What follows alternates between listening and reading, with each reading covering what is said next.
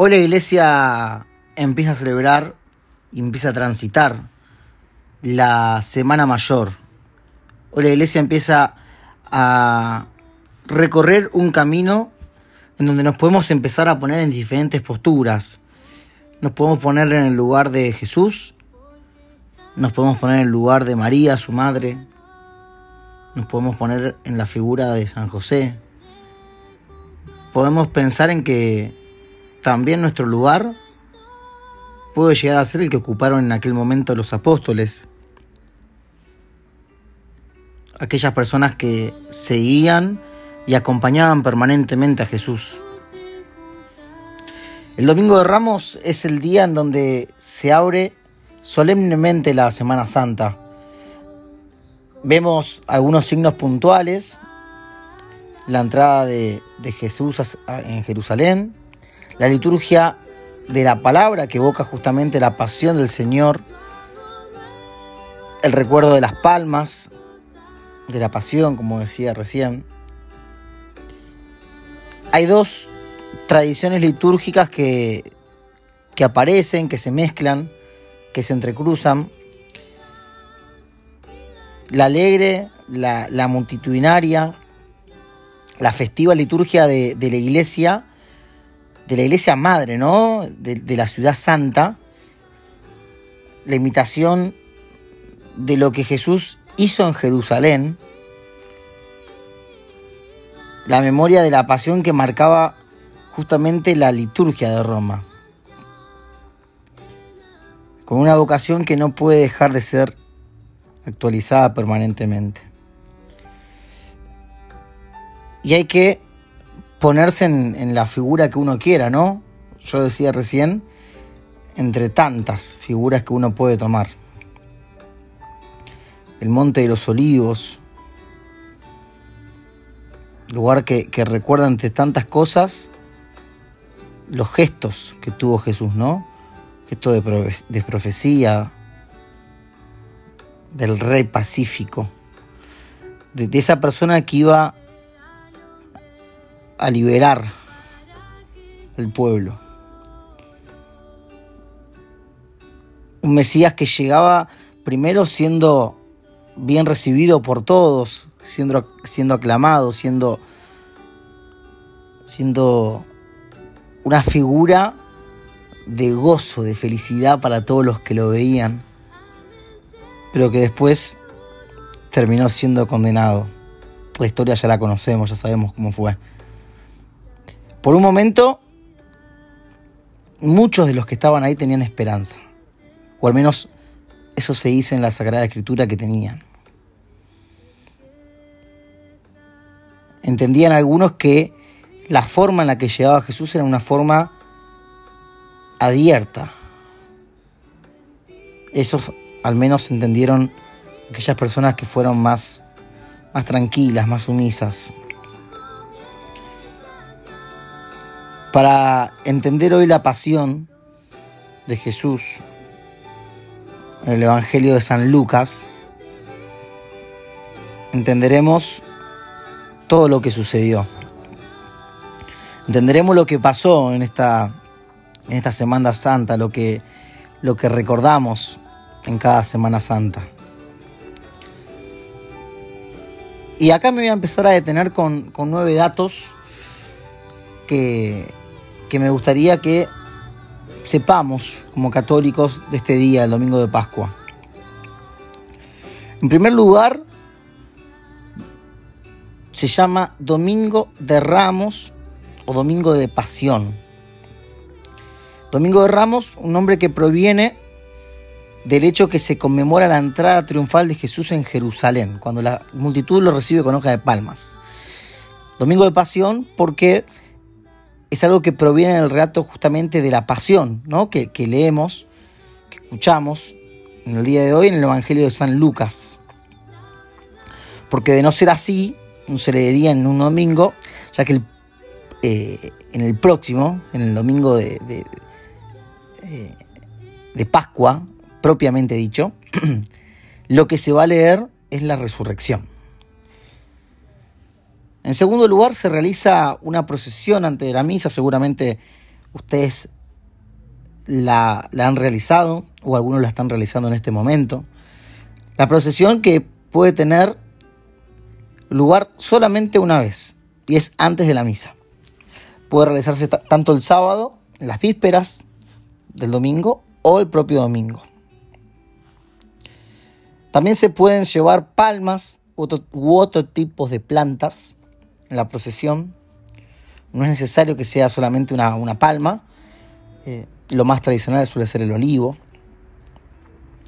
Los fieles deben ser instruidos sobre la celebración, por eso eh, suele haber una persona que va guiando permanentemente la piedad popular, la liturgia, para que nosotros como fieles entendamos el significado, la importancia de cada suceso de la celebración. Se debe recordar en cada momento que es importante la procesión y no solo la, el, recibir un, olivo, ¿no? No es que eh, hay que permanecer ahí por estar. En quinto lugar, un Jesús que reclama el derecho de los reyes en la entrada triunfal a Jerusalén. Algo que, que explicaba Benedicto XVI, según podía leer en una reflexión que también marcaba la gente de Asiprensa, en uno de sus libros se le explica que Jesús de Nazaret,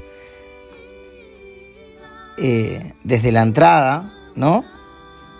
En Jerusalén a la resurrección, así lleva el nombre, el libro de Benedicto, es Jesús el que le reclama estos derechos a los reyes, ¿no? El uso de un animal, que era el burro, en el que nadie se había sentado aún eso es un indicador más del derecho de la realeza. Jesús quería sin dudas que su camino y que su accionar sean entendidos como una de las promesas del Antiguo Testamento, cumplidas obviamente en su persona, ¿no?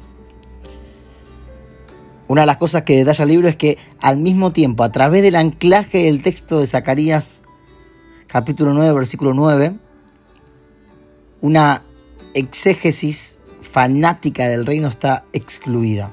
Jesús no está construyendo sobre la violencia, no está instigando una revuelta militar contra Roma. Su poder es de otro tipo, es en la pobreza y en la paz de Dios, que identifica el único poder que puede redimir. En sexto lugar, los peregrinos que reconocen a Jesús como su rey mesiánico. Por otra parte, el Osana, el grito de júbilo, que también es una oración profética. Quizás para nosotros en el siglo XXI es una palabra que la escuchamos tradicionalmente en las celebraciones o en ritos que acuden a, la fe, a distintas creencias, pero en el tiempo de Jesús era una, una, una proclamación, una una expresión que, denotaba justamente en las emociones ¿no? de los peregrinos que en aquel tiempo acompañaban y perseguían en el buen término de la palabra Jesús. En octavo lugar, la multitud, una multitud que aplaudió la llegada de Jesús. No es la misma que aquella que exigió su crucifixión. Y por último, el noveno dato, el relato de la pasión, que goza de una especial solemnidad en la liturgia. Estamos transitando la semana mayor de la iglesia. Hoy comienza esto. Hoy leemos, insisto, el Evangelio de San Lucas. Algunos quizás nos parezca largos. Largo en cuanto a, a la redacción.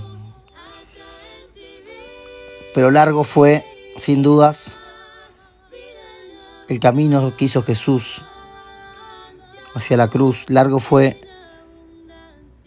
el tiempo que tuvo que soportar el mismo Jesús antes de ser crucificado.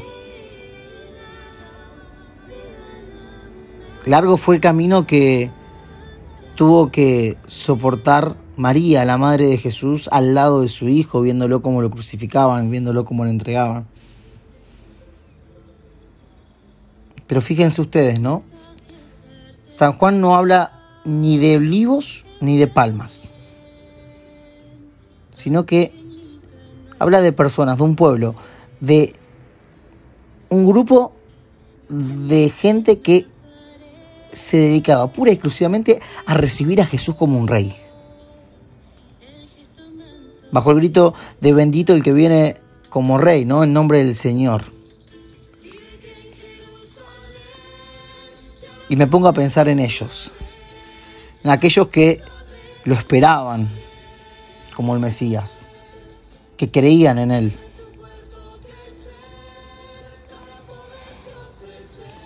La liturgia de Roma también, por otro lado, nos hace entrar en la pasión y nos anticipamos a la proclamación del misterio, ¿no? Con un gran con, con un gran ¿cómo puedo explicarlo? Con un gran contraste entre el camino triunfante del Cristo de Domingo de Ramos y el del Via Crucis. Pienso también en las últimas palabras de Jesús, que las escucharemos en los próximos días, pero es algo que tenemos que escuchar y tener presente siempre en cada misa. Padre, en tus manos encomiendo mi espíritu. que se haga tu voluntad y no la nuestra, decimos muchas veces. Fue en definitiva lo que Jesús quiso hacer. Jesús todo lo que hizo lo hizo por nosotros. A veces el racionalismo nos cuesta, o hace, mejor dicho, que nos cueste entender el porqué de todo lo que sucedió. Creo que estamos en una Semana Santa especial.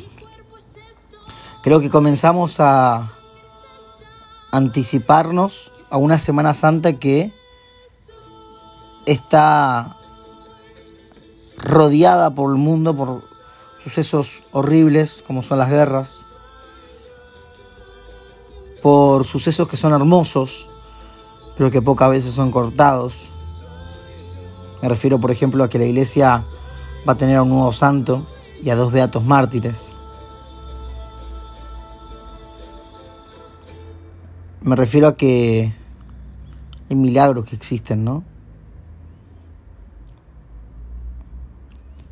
Me refiero también a que la iglesia tiene cosas que realiza y con mucho silencio.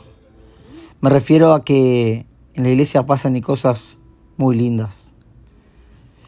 Pero también, insisto, cuánta pobreza, cuántas guerras, cuántas cosas malas que suceden en el mundo.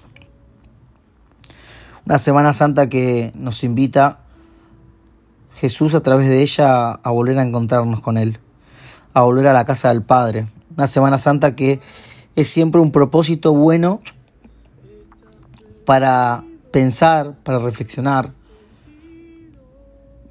para poder acercarnos a Dios de la manera que queramos. Hoy lo hacemos aquí a través de la radio.